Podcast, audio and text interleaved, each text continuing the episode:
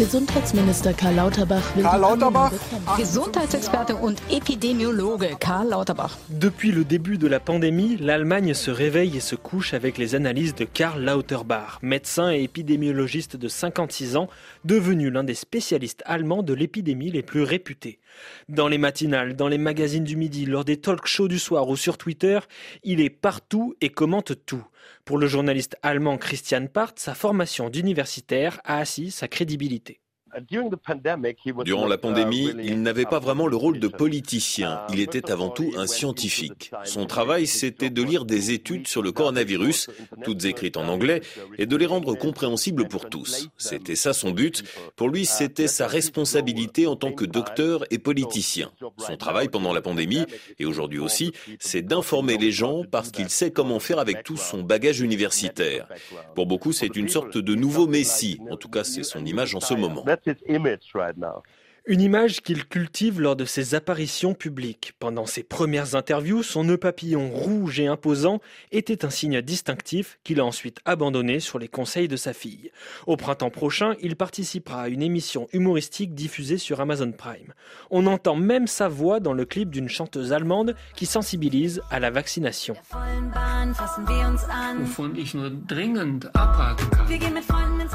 Olaf Scholz, le nouveau chancelier, a bien saisi l'engouement autour de cet épidémiologiste élu SPD au Bundestag au moment de composer son gouvernement.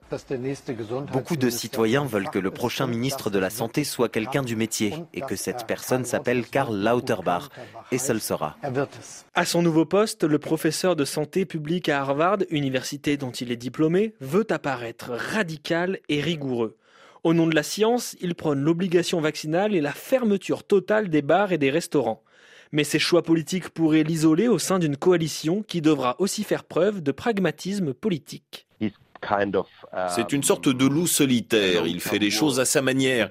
Il a l'image de quelqu'un qui joue un peu perso.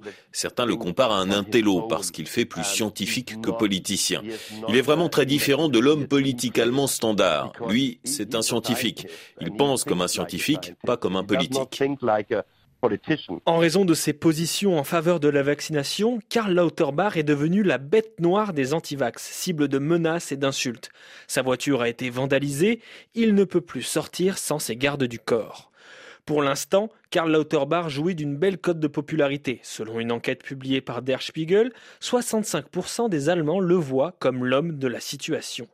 Pour Patrick Hassenteufel, auteur d'un rapport sur le système de santé allemand pendant la pandémie pour l'Institut français des relations internationales, le nouveau ministre de la Santé a l'expertise nécessaire pour gérer la pandémie, voire même pour moderniser le secteur de la santé publique. C'est sûr que c'est quelqu'un qui est vraiment un spécialiste des politiques de santé. Ça, euh, indéniablement, ça fait plus de 20 ans qu'il est euh, dans les politiques de santé, donc avec différentes fonctions, mais euh, donc c'est quelqu'un qui a élaboré des projets, qui a beaucoup réfléchi aux politiques de santé et qui va, qui va certainement vouloir agir assez fortement. Ça tombe bien. De gros chantiers l'attendent autour du personnel soignant et de la numérisation du système de santé, à l'heure où l'Allemagne a perdu beaucoup d'argent durant la pandémie.